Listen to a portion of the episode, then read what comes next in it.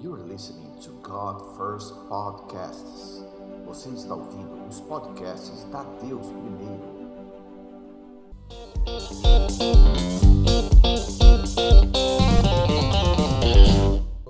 Como o pastor já me apresentou, eu sou o Bruno, eu ando junto com a Deus Primeiro já vai fazer 10 anos, né? Acho que é 10 anos esse ano. E, e no ano passado, Deus ele me chamou para um tempo onde eu fui viver do ministério tempo integral. e entendi que era um chamado que Deus tinha para mim para esse período mesmo, sabe? Ah, que era algo que eu tinha para viver em 2019. E em abril eu saí do trabalho, eu saí de tudo aquilo que eu fazia, eu tinha acabado de me formar na faculdade e eu fui viver esse tempo em missão.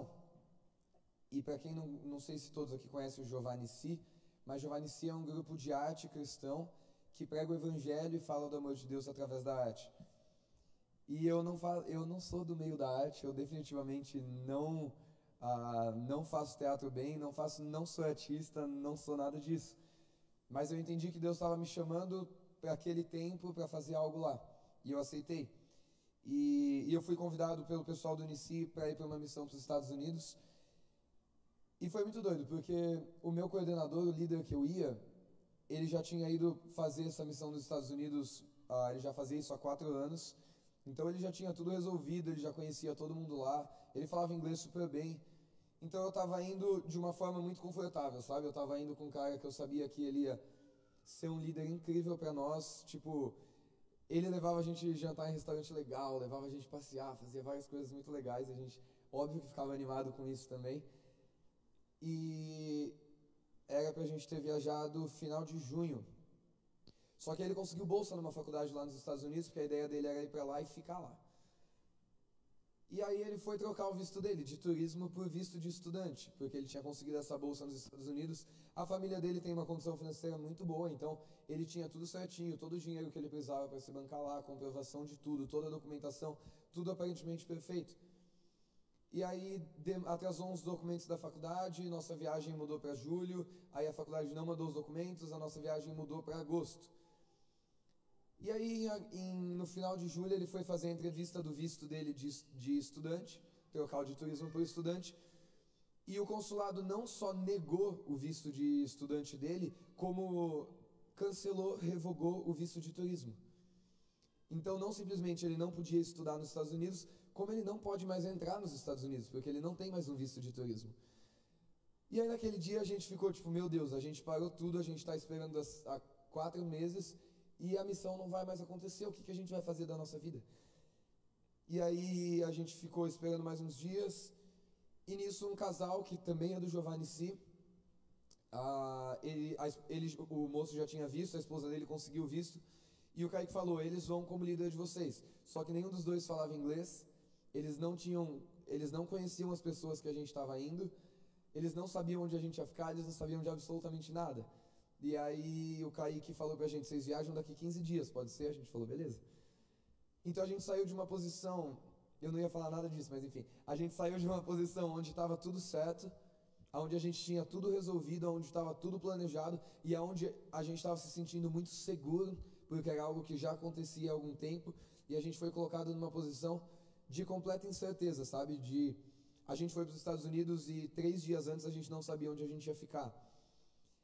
E então a gente foi colocado numa posição completamente de incerteza, de não saber como é que ia ser, de não saber como as coisas iam acontecer. E, e junto com isso a gente viajou super sem dinheiro. Ah, foi literalmente tudo. A gente saiu de um lugar de muito conforto e foi para um lugar de completa dependência de Deus. Só que foi muito interessante porque ao longo da viagem eu consegui ver muito claramente Deus agindo nisso e Deus ensinando cada um de nós a confiar nele, sabe? Porque todas as vezes que, que a gente tem tudo resolvido na nossa vida, a gente não precisa confiar tanto em Deus. Eu ouvi uma palavra na escola que eu estava de evangelismo semana retrasada, que foi bem forte. O, o pastor ele falou, ele falou, você não precisa exer, exercitar tanto a sua fé quando as coisas estão tudo certo, porque elas já estão acontecendo naturalmente. Mas quando alguma coisa sai do plano, quando alguma coisa diferente, quando alguma coisa desconfortável acontece, aí sim a gente vê se a nossa fé está em dia mesmo, sabe? Aí sim a gente vê se a gente está alinhado e pronto para depender de Deus. E, E durante a viagem foi muito legal, porque eu entendi um propósito completamente diferente daquilo que eu estava fazendo. Porque a partir do momento que meus coordenadores não falavam mais inglês, que eles não conheciam lá, eu, de certa forma, tive que assumir essa posição. E eu não liderava a equipe diretamente, mas eu tinha que tomar todas as posições de, de administração, de parte burocrática, de, de viagem. Eu acabava assumindo tudo, porque no fim das contas eu que estava só indo junto com a equipe eu passei a ser a pessoa que mais conhecia lá e que um dos únicos que falava inglês, né? Então Deus mudou completamente essa posição e nesse tempo ele ensinou muito a gente sobre dependência e sobre a gente estar tá preparado para aquilo que ele está fazendo, sabe? E, e Deus está colocando muito no meu coração nesses últimos dias a respeito de, de preparação. Eu ouvi uma palavra sobre, sobre cavar os poços e o que, que, que, que é cavar os poços? É a gente ir atrás e a gente buscar aquilo que é necessário. Sabe, desde então Deus tem falado muito comigo a respeito de a gente se preparar. Talvez se eu tivesse indo para essa missão com o meu primeiro líder, sabendo que estava tudo certo, eu podia não falar inglês, eu podia uh, não ter aquilo que era necessário para fazer lá, porque eu queria resolver tudo. Mas de repente as coisas mudam e a gente tem que estar preparado para essas mudanças. Sabe, então o meu cavar os postos nesse sentido foi que eu fui para lá falando inglês, porque Deus me chamou dos Estados Unidos, como é que eu não vou falar inglês? Eu fui para lá sabendo cada lugar que a gente ia, pesquisando esses lugares antes e conhecendo. Então eu me preparei para aquilo que a gente ia fazer lá. Sabe? E, e Deus tem me ministrado muito de como isso é em todas as áreas da nossa vida. Eu fiquei pensando até em exemplos de trabalho, sabe? Muitas vezes a gente quer uma promoção, a gente quer um trabalho, mas se a gente receber, a gente não vai ter as qualificações que precisa para aquilo. Então, será que eu estou acreditando de verdade que Deus vai fazer isso na minha vida se eu não estou me preparando para aquilo para aquele lugar que eu quero que Ele me coloque? Isso tem ficado muito forte nos últimos dias. E, e antes de eu continuar a, contando um pouquinho da missão, a gente foi para os Estados Unidos. Até três dias antes da gente ir, a gente não sabia, a gente não tinha lugar para ficar lá e a gente ficou viajando, então a gente não foi em uma casa fixa. Primeiro a gente foi para Miami, a gente ficou em Boca Raton. E nossa, foi um tempo maravilhoso. A gente ficou com uma família muito incrível. Ah, eles acompanhavam a gente em tudo que a gente fazia. A Ana, que era a dona da casa, ela não trabalhava fora, então ela realmente acompanhou a gente todos os dias. Ela fazia tudo com a gente. Ela levava a gente para as ministrações, ela levava a gente passear, ela fazia nosso almoço, ela cuidou demais da gente. Então foi um tempo muito legal. Depois a gente foi para Orlando, também na casa de uma família que já recebia o ministério. E, e, Deus cuidou, nossa, demais desse tempo em Orlando. A gente conseguiu ministrar em muitas igrejas lá. A maioria das igrejas que a gente ia eram brasileiras, porque tem muita igreja brasileira lá, principalmente na Flórida, né? E como o Giovanni é muito conhecido, quando abre a agenda, as igrejas brasileiras entopem a agenda tipo, em dois dias e a gente mal tem tempo de ir atrás das igrejas americanas para fazer os agendamentos. Então a gente foi depois para Orlando e depois de Orlando a gente foi para o norte, a gente foi para New Jersey e foi um tempo bem mais desafiador. Em New Jersey a gente ficou sem carro, ficou cada um da equipe em uma casa, então a gente ficava todo mundo dividido, a gente não tinha carro, estava muito frio. E eu lembro que teve um dia que eu precisava lavar roupa e lá as casas não tem máquina de lavar como na Flórida todas, né? Eu estava num apartamento pequeno e aí eu tive que andar 25 minutos na chuva, tava acho que menos 2 graus, tipo, só para você lavar roupa. Então uma coisa muito simples às vezes se torna muito difícil, sabe? E, mas sempre a gente vendo Deus agindo e Deus trabalhando em tudo que a gente estava fazendo. Depois de New Jersey a gente foi para Washington DC, Filadélfia e Boston. E de verdade, foi muito legal, foi muito bom. A gente viu Deus fazendo muitas coisas lá. E a gente sempre ouve que, tanto nos Estados Unidos quanto na Europa, que são os lugares pós-avivamento, a gente ouve que esses lugares eles estão se esfriando, que já não tem mais tanto amor. Mas quando a gente carrega o amor de Jesus, a gente vê um cenário muito diferente. A gente vê que realmente eles estão precisando muito de amor e eles se esfriaram de certa forma, mas a partir do momento que chega alguém ali que é, que é cheio desse amor que tem esse amor de Deus para compartilhar com essas pessoas, o coração delas está muito sedento, sabe? Então, é, depois eu vou até mostrar um vídeo e, e, algumas, e uma foto.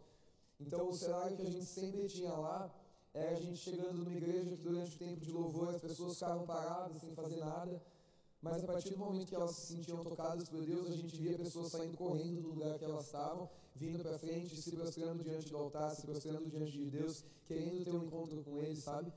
Então, a gente viu uma realidade muito diferente lá, na verdade, tem sim se esfriado, eles têm sim ah, se afastado muito de Deus, mas a partir do momento que eles se encontram com o amor de novo, isso é reaceso, sabe? Que é impossível a gente se encontrar com o amor de Deus e continuar do mesmo jeito. É impossível a gente se encontrar com o amor de Deus e não ser tocado e não ser alcançado por isso.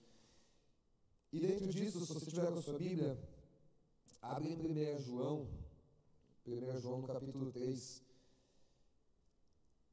E a gente entendeu muito nesses últimos dias, até um pouco alinhado com o que o Marcos falou aqui no começo, que muitos lugares no Brasil, nossa, quase em todo lugar, nos Estados Unidos também, todo mundo acredita em Deus, sabe? É muito difícil você conhecer uma pessoa que olha para você e ela fala, não, eu não acredito em Deus. E mesmo essa pessoa, ela sabe a respeito da existência de Deus, ela já ouviu falar sobre isso.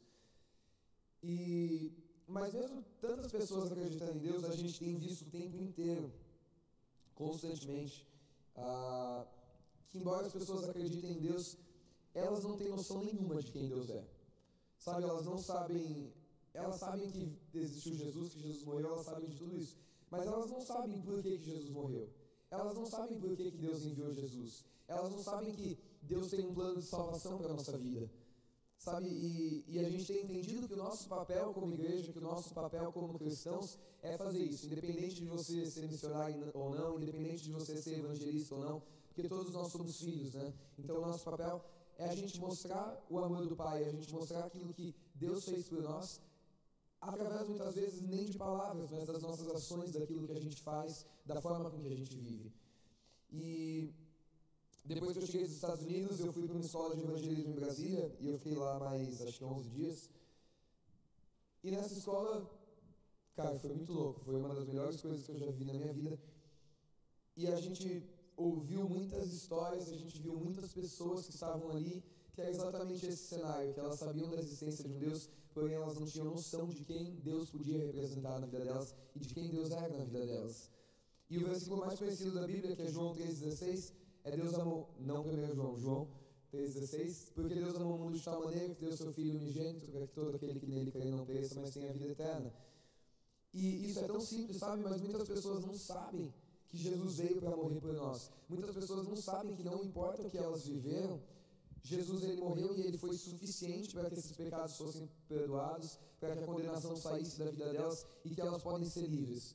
Isso começou a impactar demais a gente. Tinha um grupo de meninos lá, tinham cinco meninos lá na escola, que eles tinham se convertido há 15 dias atrás. E aí eles se converteram o João Paulo, que é o líder lá do Céu na Terra, pegou eles e já levou para a escola de evangelismo. E, cara, a história deles é muito legal. Eles estavam numa festa, eles estavam fumando maconha na porta, eles estavam bebendo. E aí o João Paulo chegou lá e o João Paulo começou a conversar com eles. E o João é muito doido, ele já chegou para eles e perguntou: e aí, essa aí é da boa? Porque ele precisava interagir com os caras, né? Então ele já chegou conversando. E pensa em cinco meninos que você tenha medo de chegar perto. Aqueles cinco meninos você olha e você fala: cara, se eu chegar perto deles, eu vou ser assaltado eu vou queimar meu filme, eu vou, vai ficar feio para mim. E você via aqueles cinco meninos lá quebrados, de joelhos, chorando o tempo inteiro. Por quê? Porque eles tentavam se preencher em algo que nunca preencheu eles. E a partir do momento que eles encontraram amor através da vida do João naquele dia, e Deus veio com amor sobre a vida deles, eles entenderam aonde eles tinham que buscar aquilo que eles precisavam. Isso tem falado muito com a gente todos os dias. Então, o que eu quero fazer hoje, além de te contar um pouco do que a gente viveu, é fazer você entender como, através de qualquer coisa que você faz, você pode representar o amor de Deus e você pode transformar a vida das pessoas no lugar que você está, sabe? É, a Bíblia fala ide a todo mundo e pregar o Evangelho, e a gente pegou um estudo sobre esse ide a todo mundo, e, e no português a gente só tem a voz passiva e a voz ativa, mas no grego tem o que a gente chama de voz neutra. E o que isso quer dizer? quando a Bíblia fala ide a todo mundo e pregar o evangelho, no original o que ele fala é que enquanto você está indo, você não precisa parar o que você está fazendo e ir. Mas enquanto você está indo, enquanto você está fazendo as suas coisas, enquanto você está vivendo os seus dias, você prega o Evangelho. Isso muda completamente minha perspectiva, porque eu já não preciso mais largar o meu trabalho para pregar o Evangelho. Eu já não preciso mais parar de fazer faculdade, como muitas pessoas acreditavam antes, para pregar o Evangelho. Mas enquanto eu estou trabalhando, enquanto eu estou na minha faculdade, enquanto eu estou fazendo as minhas coisas no dia a dia, eu prego o Evangelho muitas vezes sem precisar usar palavras, muitas vezes sem precisar citar a Bíblia, muitas vezes sem precisar uh, sentar com a pessoa e perguntar para ela: Você conhece Jesus? E provavelmente ela vai te responder que sim. Então, com as minhas ações, com aquilo que eu faço, eu prego o Evangelho que é Jesus. Então, se eu vivo de uma forma que reflete, que se parece com Jesus, eu estou pregando o Evangelho no lugar que eu estou. Em 1 João, no capítulo 3,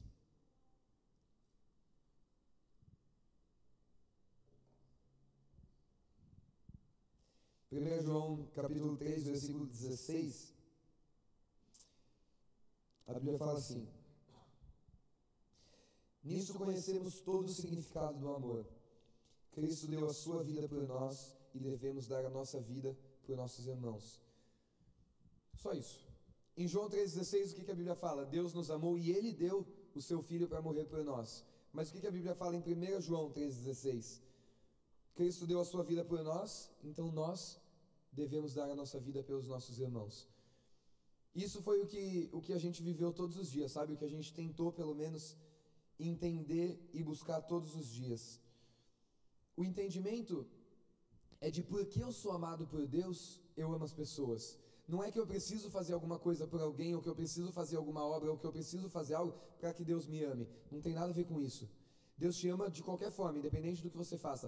Mas por que você recebeu esse amor, você ama. Por que você recebeu esse amor, você serve. Por que você recebeu esse amor, você para de fazer alguma coisa que você está fazendo para ajudar alguém, para estar tá junto com alguém, para poder acompanhar essa pessoa, sabe? E tudo que a gente fez nesses últimos dias foi entendendo que a gente estava vivendo aquilo que a gente tinha largado tudo aqui no Brasil, ido para lá fazer a missão, porque um dia a gente foi amado e hoje o chamado que Deus tem para a nossa vida é que porque a gente foi amado, a gente deve amar.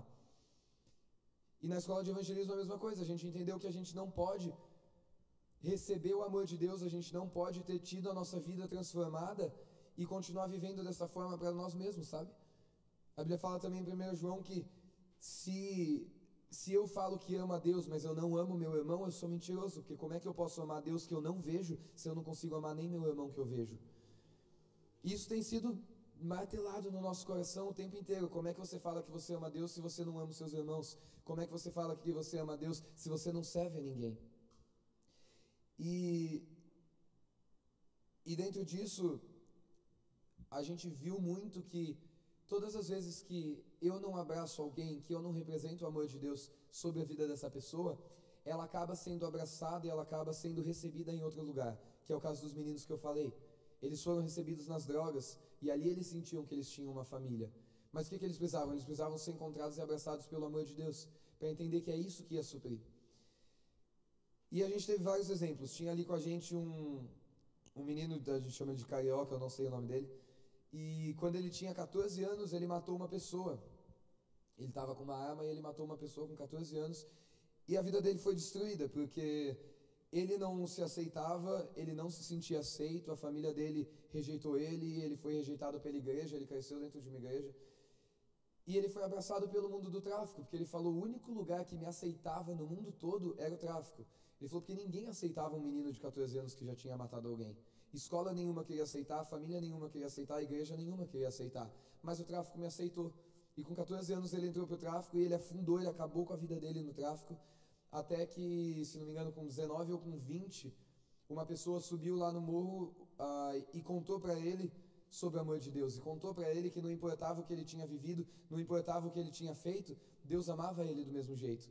Sabe, alguém chegou ali e falou para ele, cara, todo mundo te rejeita, todo mundo te olha com olhos maus, ninguém acredita em você, mas eu quero te dizer que tem um Deus que acredita em você. Eu quero te dizer que tem um Deus que te ama, que mesmo sabendo que você mataria uma pessoa, ele mandou o filho dele para que morresse em seu favor e para que esse pecado também pudesse ser perdoado. E naquele dia, além da vida dele ser transformada, você sabe o que esse cara faz hoje? Ele vai onde eu não tenho coragem de ir nem a pau, e onde se eu fosse eu morria. Mas ele sobe morro no Rio de Janeiro, ele senta na mesa com traficantes, com um monte de arma em cima da mesa, com tudo, e ele chega batendo na porta, ele fala, oh, vocês não vão para a igreja, a igreja vai vir até vocês então. E ele chega ali, ele faz culto com esses caras, ele discipula esses, esses caras, e ele já tem história de várias pessoas que se converteram através disso. Então, por que alguém entendeu o amor de Deus e por que alguém foi amado mesmo quando não fazia sentido, hoje a vida de muitas pessoas são transformadas por isso. E é isso que nos moveu o tempo todo. Sabe, para mim, de tudo que eu vivi, o mais importante que ficou para mim foi fazer tudo por amor a uma alma, sabe? Fazer tudo por amor a uma pessoa, se necessário, parar tudo por amor a um. A gente vê diversos exemplos na Bíblia de Jesus parando o que ele estava fazendo, parando viagem, parando a caminhada dele, para falar com uma pessoa. Jesus parou para falar com Zaqueu, Jesus parou para falar com a mulher do fluxo de sangue que tocou na roupa dele, Jesus parou para falar com a mulher samaritana que estava no posto. Jesus para várias vezes na Bíblia, quando a gente estuda, para falar com uma pessoa. Então, às vezes a gente acha que é muito pequeno, sabe? Você fala, cara, mas eu tenho feito tudo isso, eu tenho vivido tudo isso, e só uma pessoa se converteu, e só uma pessoa conheceu a respeito do amor de Deus, e só uma pessoa ouviu falar a respeito dele. Mas é exatamente isso que Jesus fazia. Ele parava muitas vezes todas as coisas que ele estava fazendo, coisas muito maiores, de curar multidões, para se sentar com uma pessoa. Então, por que, que a gente acha que às vezes, por que, que eu acho que eu só posso ficar em cima de uma plataforma, que eu só posso pregar para as pessoas, que eu só posso ir para o parque e pregar lá para, sei lá, 200 pessoas, mas eu não posso parar tudo que eu estou fazendo para salvar um? E isso mudou nossa mentalidade. Ontem, ontem a gente voltou ao céu aberto, a gente tem um projeto lá em Sorocaba, eu, eu moro em Sorocaba, interior de São Paulo, e a gente tem um projeto lá em parque, a gente faz um culto num parque lá, e, e cara, é muito legal. Mas ontem, a hora que eu cheguei no céu aberto, eu não consegui, eu até falei com o Gustavo depois, eu não consegui parar e ficar adorando, eu não consegui, eu que ia pregar, eu não consegui me concentrar no que eu ia pregar antes do tempo, porque todo mundo que chegava, eu parava tudo que eu estava fazendo, eu ia falar com essa pessoa.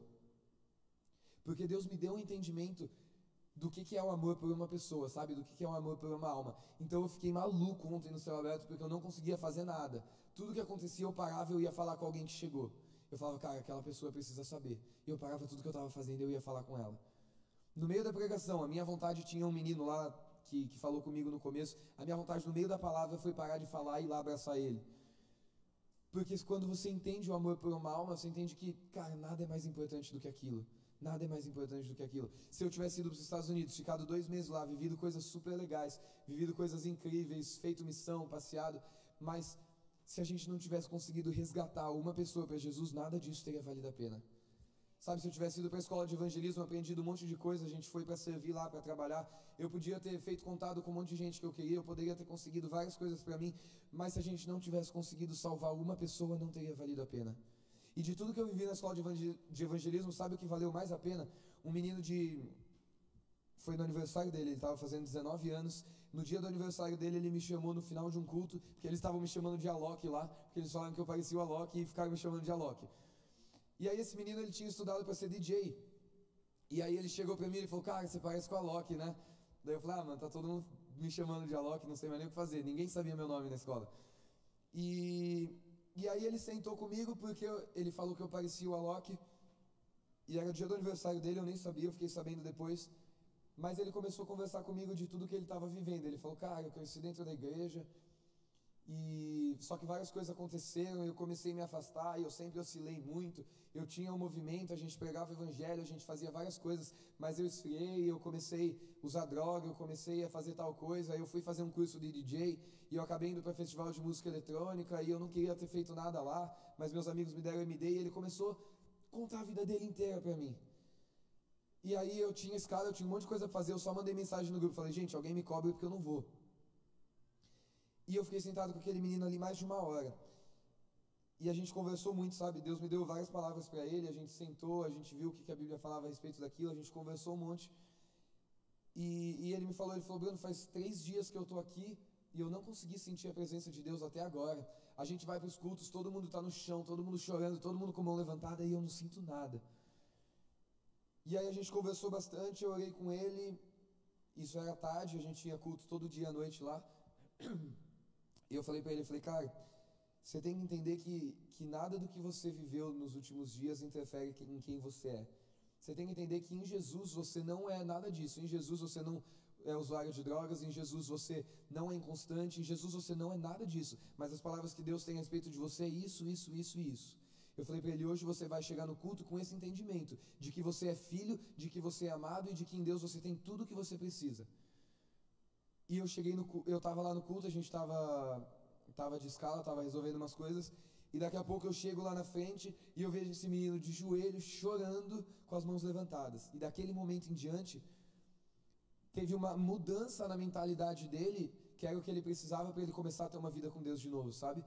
Porque ele entendeu naquele momento que não tinha condenação, ele entendeu que não importava o que ele tinha vivido, Jesus morreu por isso também e já não tinha mais condenação sobre ele. Então ele não precisava ter medo de chegar perto de Deus. Eu lembro que eu usei um exemplo com ele, ele é bem próximo do pai dele. E eu falei, falei, mano, se você chegasse na sua casa e você tivesse feito alguma coisa muito errada, o que você acha que seu pai ia preferir? Que você não falasse mais com ele que você saísse de casa e que você continuasse levando sua vida sozinho? Ou você acha que seu pai ia preferir que você chegasse na sua casa, abraçasse ele, chorasse, pedisse perdão e falasse que você precisa da ajuda dele e que você queria ficar perto dele? E, e eu sei que quebrou ele isso por, por causa do relacionamento que ele tem com o pai dele. E, e cara, a partir daquela conversa, eu, eu percebi que os dias dele mudaram, sabe? Porque teve uma mudança de mente, tudo que ele estava vivendo com Deus mudou, tudo que ele estava pensando a respeito dele mesmo mudou. E ele teve várias experiências com Deus ao longo da escola, ele não ia para o prático, ele não ia fazer a parte prática da escola. Ah, depois que isso aconteceu, ele ligou para o pai dele pediu para ficar no prático. E eu sei que agora ele está lá em Brasília ainda, ele está vivendo coisas incríveis com Deus. E de tudo que eu vivi na escola, se eu tivesse vivido só isso, teria valido mais a pena do que qualquer outra coisa porque aquilo que Deus colocou sobre a minha vida, o amor que Ele colocou sobre mim, eu pude compartilhar com alguém e transformar a vida dessa pessoa, sabe? E a gente tem entendido muito que não importa onde você está, não importa o que você está fazendo, você consegue fazer diferença de alguma forma. Em 1 Coríntios 9, 22, a Bíblia fala assim: Fiz-me de fraco para com os fracos, a fim de ganhar os fracos. Fiz-me de tudo para com todos, a fim de, por todos os modos, salvar alguns. Aqui o apóstolo Paulo estava dizendo que ele se fazia de grego para ganhar os gregos, ele se fazia de gentil para ganhar os gentios, ele se fazia de judeu para ganhar os judeus. E o que, que isso quer dizer? No ambiente que você está, você se encaixa naquele ambiente, você consegue se relacionar com as pessoas e através desse relacionamento você ganha elas, porque o amor de Deus está sobre a sua vida. Eu brinquei com a Ju no começo, falei, Ju, posso escandalizar o pessoal com alguns testemunhos? Ela falou, se foi de Deus, né? O pessoal do Céu na Terra lá em Brasília é muito doido. Para quem não sabe, o Céu na Terra é um encontro que acontece numa praça lá em Águas Claras, em Brasília. E, gente, eles transformaram a cidade. Em Águas Claras tinha cinco, cinco baladas, cinco casas de show. Três já fecharam, porque eles começaram a fazer evangelismo nessas baladas e o movimento começou a cair as baladas fecharam. E tem uma que eles são proibidos de entrar. Tem uma lista negra deles na porta e eles são proibidos de entrar, porque sabem que se eles entrarem vai fechar também. Então o que, que eles estão fazendo? Eles estão indo na porta eles estão pegando as pessoas na porta, porque ninguém pode impedir eles de irem para a porta. Só que você sabe o que, que esses caras fazem? Eles andam com isqueiro no bolso, sabe por quê? Porque se alguém chegar e falar, mano, tem isqueiro aí? Tenho. Acende o cigarro da pessoa essa pessoa fica do seu lado. Enquanto ela está do seu lado, você ministra a vida dela. Eles entram dentro de balada e eles fecham um combo de Red Bull, porque Red Bull em balada é muito caro. Então eles compram 15 Red Bull e botam em cima de uma mesa. Porque aí as pessoas querem o Red Bull deles. Só que ninguém chega e fala, me dá um Red Bull aí porque tem vergonha. Então o que, que as pessoas fazem? Elas chegam na roda, elas começam a conversar, elas tentam fazer uma amizade para quê? Para pedir um Red Bull. Então o que, que eles fazem? Eles começam a fazer amizade com essa galera, eles dão um Red Bull para a pessoa e nesse tempo eles apresentam o amor de Deus. Eles vão em festival sertanejo e eles fazem uma barraquinha hipoclé grátis. Porque a galera do sertanejo não gosta muito de droga, a galera do sertanejo gosta de beber. Então eles fazem uma barraquinha de epoclé grátis na frente do show sertanejo para as pessoas virem pegar epoclé e falar, cara, mas por que vocês estão dando isso de graça? E sabe o que eles fazem? A gente está dando isso de graça porque Deus te ama independente do que você está fazendo aqui e a gente está aqui para te resgatar e para te trazer de volta para casa. E eles quebram as pessoas. Gente, você imagina você está afastado da igreja, um jovem está afastado da igreja, vai para uma balada. Aí você entra dentro de uma balada, uma pessoa olha para você, bota a mão no seu ombro e fala: Ei, Deus me mandou aqui para te buscar de volta. Já era vai acabar com a vida da pessoa, vai acabar com a noite dele. A gente tem várias histórias, inclusive lá em Sorocaba, de um bar que a gente foi, e daí quando pisou na porta, uma menina que era do céu aberto viu, ela começou a chorar na hora e saiu correndo e abraçou. A gente, todo mundo aqui conhece a história do filho pródigo?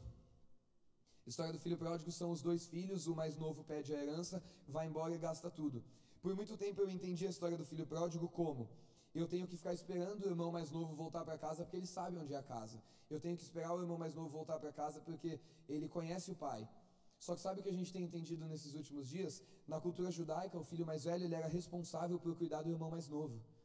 Então você sabia que se esse irmão mais velho, talvez se ele tivesse tido consciência do que o irmão dele estava vivendo, tivesse saído ido atrás dele, talvez o irmão mais novo não teria demorado tanto para voltar para casa.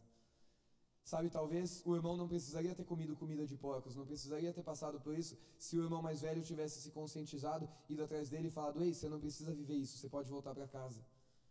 Porque a gente te aceita de volta, a gente ainda te ama. Isso às vezes escandaliza muitas pessoas, sabe? Porque como é que. Como é que eu levo um isqueiro para uma balada para acender o cigarro de alguém? Eu estou ajudando essa pessoa a pecar? Não, eu estou me fazendo de algo parecido com ela porque eu vou brigar ela ficar do meu lado uns minutos e através disso eu vou falar algo para ela, sabe? Eles entram em balada e a gente estava conversando com uma menina. Pensa naquela menina que estuda direito, toda de roupa larga, com cara de nerd, com o cabelo armado assim, totalmente a pessoa que não iria para balada. Ela nunca tinha entrado numa balada na vida dela. E aí ela foi em uma festa com os meninos para poder evangelizar e aí ela começou a ficar desesperada. Ela falou: Gente, tem um menino me olhando, tem um menino me olhando, o que, que eu faço? Ela nunca tinha passado por aquilo. E aí os meninos olharam para ela e falaram: Vem, dá uma olhadinha de volta só para ele vir, para você poder falar de Jesus para ele. E de fato, ela, ela age muito em profecia, em palavra profética. Então Deus deu uma palavra para ela, para a vida daquele menino. Ela olhou para ele, ele veio até ela para tentar ficar com ela. O que, que ela fez? Palavra profética nele ganhou ele para Jesus. Então, Talvez vocês nunca vivam isso, sabe? Isso é, eu acredito que é um chamado bem específico. Para mim é super difícil, não é fácil como para eles. Eu faço, mas porque eu acredito nisso, não porque para mim é fácil. E, mas por que, eu estou compartilhando tudo isso? Cara, no lugar onde você está, dentro do seu trabalho, dentro ah, da sua academia, sei lá, daquilo que você faça, vai ter sempre alguma pessoa que ela vai poder se conectar com você de uma forma com que ela não poderia se conectar comigo de uma forma que ela não se conectaria com o Marcos ou com a Ju. Mas você está lá e você se faz daquilo, você se faz de, de advogado com aquela pessoa que é advogada para você poder ganhar ela para Jesus. Sabe? E, e, dentro da sua empresa você pode fazer isso, dentro da sua casa você pode fazer isso, dentro da sua escola você pode fazer isso, no lugar onde você está. A gente tem, eu tenho entendido muito nos últimos dias que não tem a ver com parar de fazer o que você está fazendo, mas que Deus está levantando uma geração que a pessoa vai falar, vai olhar para você e vai falar: Eu sou missionário, mas eu também sou médico. Eu sou missionário, mas eu sou advogado. Eu sou missionário, mas eu sou empresário. Cara, isso é lindo, porque isso quebra muitos paradigmas de, de coisas que a gente mesmo criou e a gente passou a acreditar, que faziam o evangelho ficar mais difícil de ser pregado, sabe? Os meninos estão. Tem uma equipe lá do Céu na Terra, dessa escola que a gente estava, que está na Espanha agora. E você não tem noção o quanto é mais fácil na Espanha você chegar para alguém e você falar: Eu sou engenheiro, eu sou advogado, eu sou médico. E depois disso você pregar o Evangelho. Eles te ouvem de uma forma completamente diferente. Então imagina o poder de um médico que é missionário. Imagina o poder de um advogado que é missionário. Imagina o que Deus pode fazer através disso, sabe? A, revolução e a reviravolta que Ele pode fazer, porque através das suas ações, através do seu, trabalho, através daquilo que você vive, você manifesta o reino de Deus. Você não precisa pregar o evangelho com suas palavras, mas você precisa manifestar o reino através daquilo que você faz. E, e a minha ideia hoje não era nada mais do que te lembrar que no lugar que você está, tem um monte de gente que te fala que acredita em Deus, mas que não sabe quem Deus é na vida dela. Tem um monte de gente que está tentando se preencher com muitas coisas, mas você carrega uma coisa que pode transformar a vida dela, que pode fazer ela se sentir completa como nunca antes. Sabe, tem um monte de gente perto de nós que trabalha freneticamente, que faz um monte de coisa para tentar ter uma vida boa, mas elas não entendem que não importa o que elas fizerem, se elas não receberem o amor de Deus, o amor do Pai, elas nunca vão ter o suficiente. Sabe, elas vão passar a vida em busca de uma condição financeira que nunca vai suprir elas. Elas vão passar a vida em busca de um relacionamento que nunca vai suprir. Mas a gente tem algo que pode transformar a vida dessas pessoas e a gente tem algo que pode mudar a vida delas. E por que, que no começo eu falei de preparação? O nosso, o nosso nível de preparo, ele determina o nível de derramamento que Deus vai colocar sobre a minha vida. Hoje Deus não pode me colocar, eu estava conversando isso com o Gu ontem. Hoje Deus não pode, hoje se Deus me colocar para pregar para uma galera esquerdista, para feminista, para essa galera assim, eu vou tomar um pau, porque eu não entendo nada disso. Eu não entendo absolutamente nada. Então, Deus não vai me colocar nessa posição porque Ele sabe que vai ficar feio. Mas Deus pode colocar o Gustavo nessa posição. Por quê? Porque ele está dentro de uma faculdade de comunicação e ele ouve, ele conhece tudo a respeito disso, ele sabe o que, que a Bíblia fala a respeito disso e ele consegue conversar com essas pessoas, em primeiro lugar, sem conflito, porque em conflito você não ganha nada, mas você consegue conversar com essas pessoas em amor e mostrar um Deus que quebrava paradigmas. Cara, quando você chega para uma feminista, por exemplo, e você mostra o que Jesus fez numa época em que homem não podia conversar com mulher e que judeu não podia ficar nem perto de, dos samaritanos, Jesus foi, se sentou no poço, conversou com uma mulher samaritana, ele quebrou todos os paradigmas da sociedade. Sabe o que você faz? Você olha, você olha para essa menina e você fala: "Tá vendo? Deus, Jesus não era machista". E aí você quebra ela porque ela começa a ter uma visão diferente.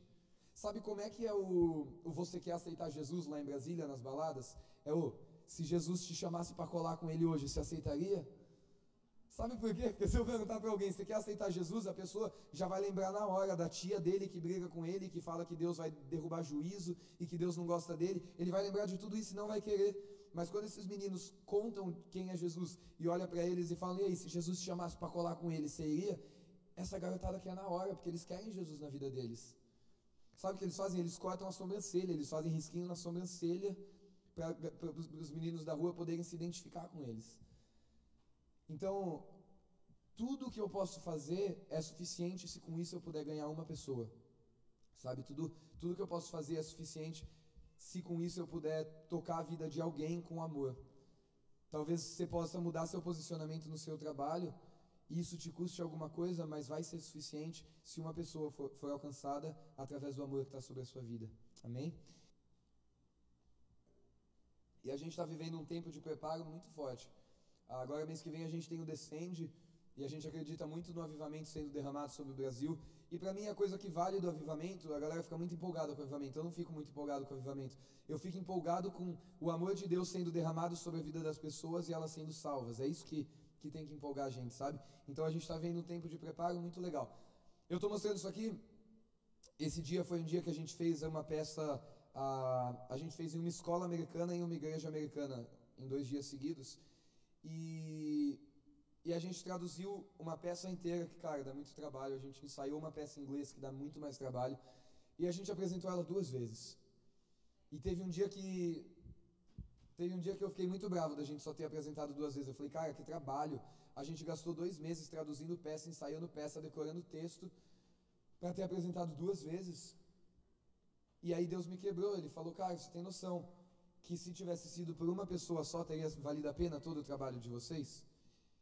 E aí o resultado disso, muitas vezes, era uma, uma cena como essa depois.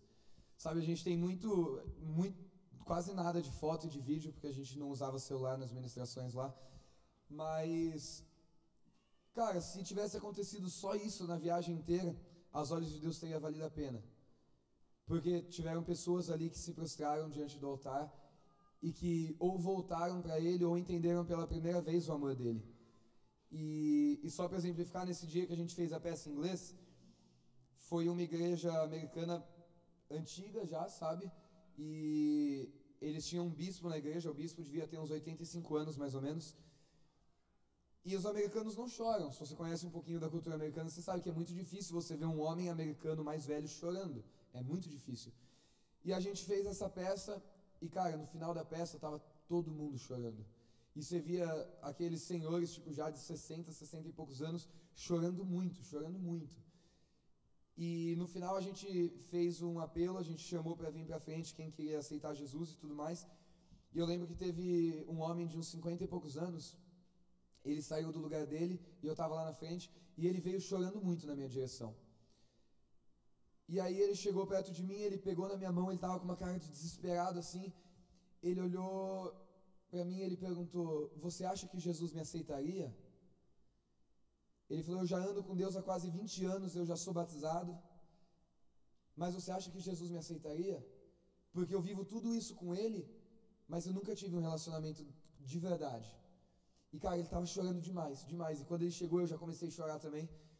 E ele falou: E eu queria muito poder chamar Jesus para fazer parte da minha vida. Eu queria muito entregar a minha vida para Ele, mas eu não sei se Ele vai me aceitar. E me quebrou demais aquilo. E eu abracei ele e eu falei, cara, você não tem noção como Jesus está feliz de você estar tá aqui. Você não tem noção como Deus está feliz de você estar tá aqui. É claro que Ele te aceita. Eu falei, minha viagem toda teria valido a pena se eu tivesse aqui hoje só para falar para você que Jesus te aceita. E eu orei com ele naquele dia e, e, ele fez aquela oração de entrega de novo depois de ter passado a vida toda dentro da igreja. Mas naquela noite ele entendeu que Deus amava ele. Naquela noite tinha alguém ali para falar para ele: Ei, Jesus te aceita. Ele quer andar com você. E depois no final o, a gente orou pelo bispo da igreja, ele chorou muito, a esposa dele, e eles vieram eles falaram comigo, sabe aquele cara que veio aceitar Jesus? Ele estava passando por uma fase muito difícil da vida dele, a gente já não sabia mais o que ele fazer, o que a gente já não sabia mais o que fazer, mas a gente acredita que hoje ele teve um encontro com o amor de Deus. E você entende que isso faz tudo valer a pena? Tudo. Tinha dia da turnê que a gente estava muito cansado, tinha dia que eu só queria pegar um avião e voltar para o Brasil, que eu queria matar a minha equipe inteira, que eu não queria mais ficar lá, só que aí à noite a gente ia para uma ministração e a gente via uma coisa dessas acontecendo e tudo valia a pena. Sabe, valia a pena o cansaço, valia a pena o estresse. Teve um final de semana que a gente a gente ministrou sexta-feira em Orlando, sábado em New Jersey e domingo em Washington DC. A gente fez um estado por dia, dormindo tipo duas horas por noite, viajando cinco, horas, cinco seis horas de carro. E a gente ficava muito cansado, de verdade. Mas toda vez que a gente via uma coisa dessa acontecendo, a gente lembrava porque que a gente estava ali e que a nossa vida não importava, mas o que importava é que alguém pudesse se encontrar com o amor de Deus, sabe? E, e foi muito especial, muito especial mesmo. Esse episódio com esse cara, para mim, foi o que mais marcou a minha viagem. Eu consigo, todas as vezes que, que eu estou pensando sobre isso, eu consigo ver o, o, rosto dele vindo na minha direção, sabe? Perguntando se Jesus aceitava ele, mesmo depois de ter passado uma vida toda dentro de uma igreja. Essa escola de evangelismo, a gente tinha mais ou menos 400 jovens lá, e para vocês terem uma ideia, eu era velho nessa escola. Eu tenho 24 anos e nessa escola eu era um dos mais velhos. E, e quem me conhece um pouco sabe que, cara, isso é minha paixão. Então, é, eu fiz parte de uma parte da organização que que fazia o evento acontecer. E a gente poder ver 400 jovens nesse nível de entrega, a gente estava num sítio, a gente ficou 10 dias num sítio que não funcionava celular. Agora você imagina, 400 jovens sem celular. Tipo, tinha dia que eles estavam tremendo, falavam, eu preciso de sinal, me ajuda. E mas jovens se entregando e, entendendo que Deus está por fazer na nossa nação e se preparando para isso, sabe? A gente acredita muito, como eu estava falando, no avivamento, no derramar de Deus, mas nenhum derramar desse vale a pena se a gente não manifestar o amor dele e se isso não servir para a salvação. Sabe, não vale a pena nenhum movimento, não vale a pena a gente encher três estádios. Mó dinheiro gasto, dava pra gente alimentar um monte de criança da África. Não vale a pena a gente encher três estádios como vai acontecer no Descende, se não for para que o amor de Deus seja derramado para as pessoas e que a partir disso exista salvação. Né? Então, eu mostrei um, um pouco disso para vocês entenderem de, cara, Deus está levantando uma geração, sabe? Deus está levantando pessoas que a gente acredita que realmente vão abalar as estruturas daquilo que a gente tem vivido e vão trazer o amor de Deus de uma forma diferente e vão trazer o amor de Deus de uma forma sem religiosidade nenhuma. E vão trazer o amor de Deus simplesmente através desse pessoal, a maioria deles faz faculdade, simplesmente estando na sua faculdade fazendo a diferença lá onde eles estão. Sabe, um menino veio falar comigo, ele falou, mano, você acha que eu tenho que parar a faculdade para viver o ministério? Eu falei, de jeito nenhum, continua a sua faculdade, pelo amor de Deus, porque lá dentro da sua faculdade você está tendo um acesso que outras pessoas não têm. Eu falei, vive o ministério e vive o evangelho lá dentro da sua faculdade onde você está. E e se eu pudesse deixar alguma coisa hoje, é justamente isso, sabe? Tem uma galera aí fora que te diz que acredita em Deus e que te diz que confia em Deus, mas não tem a menor noção do que Deus representa e de quem Jesus é. E a gente sabendo disso, a gente como filhos de Deus, a gente tendo recebido o amor dele, o nosso trabalho é compartilhar desse amor. Porque se você não está amando o seu irmão, você não está amando a Deus. Sinto muito. Se você não ama as pessoas que estão do seu lado, você não vive o Evangelho e você não tem Deus na sua vida, porque é impossível amar Deus e não amar os seus irmãos. Então, que realmente a gente possa começar esse ano com um despertar dentro de nós, sabe? Que assim como ontem no céu aberto eu não conseguia focar em nada, eu só conseguia pensar nas pessoas, que quando você chegar no seu trabalho você comece a olhar para as pessoas e ver a necessidade de cada uma delas, e ver o coração de Deus para cada uma delas e ver como Deus ama cada uma delas e como através de você a vida dessa pessoa pode ser transformada. Sabe, é, uma, é um, gesto muito pequeno. Talvez vai ter um dia que alguém ali só precisa de um abraço e só precisa de alguém olhar para ela e falar: Eu acredito em você, não desiste. Tem um amigo meu que, que eu acompanho já vai fazer quase dois anos e eu lembro que um, uma das melhores conversas que a gente já teve foi um dia que ele não estava bem, eu olhei no olho dele e eu falei, mano, eu acredito em você. Deus acredita em você e se ele acredita em você, eu também acredito.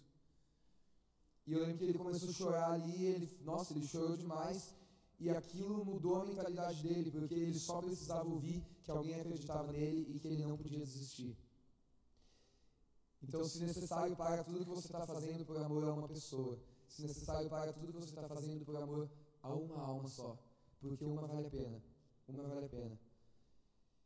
E a gente, a gente acredita mesmo então que a gente está entrando aí nesse ano da colheita, ah, que vai ser derramado um avivamento, que vai ser derramado o amor de Deus sobre o Brasil. Não fica de fora disso, sabe? Agora, logo no mês que vem, a gente vai ter o Descende, a gente acredita que vai ser um tempo incrível lá também, que Deus vai levantar muitas pessoas, que Deus vai acordar e despertar muitas pessoas. Então, entra no que Deus está fazendo, sabe? Não fica de fora, porque é muito legal, é muito bom. Quando você ver alguém olhando para você, alguém que estava sem esperança, alguém que estava com depressão, recebendo amor e sendo transformada, tudo que você fez vale a pena. E, e nada é muito custoso para que isso aconteça. E, e, junto com isso também, a gente, a gente não, eu, eu queria agradecer a Deus primeiro como igreja local. Né, no tempo que a gente está em missão, a gente entende muito a importância da igreja local. Porque, cara, você não recebe enquanto você está em missão, sabe? Você só recebe no seu tempo com Deus, mas você dá o tempo todo e é, é muito cansativo. Então, o quanto é importante a gente ter uma casa, a gente ter um lugar onde a gente se alimenta, onde a gente é cuidado. Então, agradecer cada pessoa que orou, cada pessoa que estava junto com, com a nossa missão lá nos Estados Unidos em oração, em acompanhando mesmo, sabe? E a gente, como Giovanni Si, como, como equipe, nós somos muito gratos por isso, porque se não fosse a igreja ter se levantado, por isso muita coisa lá não teria acontecido. Se não fosse a igreja brasileira lá nos Estados Unidos que se levantou para ajudar a gente, para emprestar carro, para ceder casa, a missão não teria acontecido. Né? Então, muitas vezes quando a gente ouve sobre missão, a gente se sente meio que a gente não faz nada pelo evangelho, mas se a igreja local não for forte, não for unida e não se desenvolver nisso, missão nenhuma acontece. Sabe? Então, isso que acontece aqui a igreja, o local é muito importante e é o que possibilita e é o que facilita com que o resto aconteça. Amém? Eu queria orar para que a gente possa entender um pouco mais, sabe, o que Deus está fazendo e receber desse amor e poder compartilhar desse amor e poder compartilhar sobre aquilo que, que Deus tem feito sobre o Brasil. Se quiser ficar em pé, se quiser ficar sentado, fica à vontade. Mas, Pai, em nome de Jesus, eu oro agora, Deus, sobre, por um despertamento, Pai. Eu oro agora em nome de Jesus, Deus, para que haja hoje, Pai, um derramado do Teu amor sobre nós, para que haja hoje um derramado entendimento, Pai, do Teu coração sobre as nossas vidas, Deus. Que o Senhor venha nos despertar nessa manhã, Deus. Que o Senhor possa colocar no nosso coração, Deus, uma fome, Deus, e uma sede pelo Teu amor e pela Tua presença, Pai que o Senhor possa trazer sobre nós um despertamento, Deus. Que a gente não saia daqui olhando para as pessoas do mesmo jeito, mas que a gente saia daqui olhando para as pessoas como o Senhor as vê, Deus. Que em nome de Jesus a gente não fique apático, que a gente não fique de lado por situações, Deus, que o Senhor está chorando, Pai que a gente não olhe para as pessoas com desprezo, Deus, pessoas, Pai, que o Senhor está querendo alcançar, Pai, mas que em nome de Jesus, nessa manhã, Pai, a gente possa receber do Teu amor, Deus. Eu oro agora em nome de Jesus por um derramado do Teu amor sobre a vida de cada um aqui, Pai, porque primeiro nós somos amados, Deus, e depois nós amamos. A gente não pode querer amar, Deus, se nós ainda não nos sentimos amados por Ti. Então, que em nome de Jesus, Pai, nesse momento, que nessa manhã, cada pessoa que está aqui possa ter uma ciência completa, Deus, do seu amor pela vida deles, Pai. Que cada um aqui possa entender que o Senhor, Deus, fez tudo, que o Senhor entregou Jesus para morrer por eles, Deus, por amor, Pai. E que em nome de Jesus esse amor possa queimar no coração de cada pessoa e que através desse amor, Pai, a partir desse amor, a gente possa fazer tudo que a gente faz. Que a partir desse amor a gente possa servir o nosso próximo. Que a partir desse amor, Deus, a gente possa ah, honrá-los, Deus, e amar as pessoas que estão ao nosso redor, Pai. Mas eu oro em nome de Jesus, Deus, sobre a Deus primeiro, Pai, sobre cada pessoa que está aqui, que ninguém passe desapercebido, Deus. Que ninguém passe desapercebido, mas que se necessário a gente possa parar por um, Deus. Que se necessário a gente possa parar tudo que a gente está fazendo para resgatar uma pessoa, para resgatar uma alma, Deus. E que a gente tenha realmente o coração, Deus, do, do, irmão mais velho, não daquele que fica em casa esperando, Deus, mas daquele que sai e vai buscar o irmão mais novo, lembrando ele que ele é amado, lembrando ele que ele pode voltar para casa, lembrando ele que ele tem um lugar para ficar, que o lugar da mesa do Pai o lugar dele está disponível, Pai. Em nome de Jesus, Deus, derrama um despertamento sobre nós, Pai. Derrama fome e sede, Deus, pela tua presença, pelo teu amor. E que a gente possa todos os dias, Deus, pregar e anunciar o teu evangelho, manifestar o teu reino através daquilo que a gente faz, Pai. Que a gente não espere oportunidades para pregar, que a gente não espere oportunidades, plataformas para poder falar, mas que a gente anuncie o teu evangelho através das nossas ações. Que a gente manifeste o teu reino através daquilo que a gente faz no nosso dia a dia, Pai. Em nome de Jesus. Amém.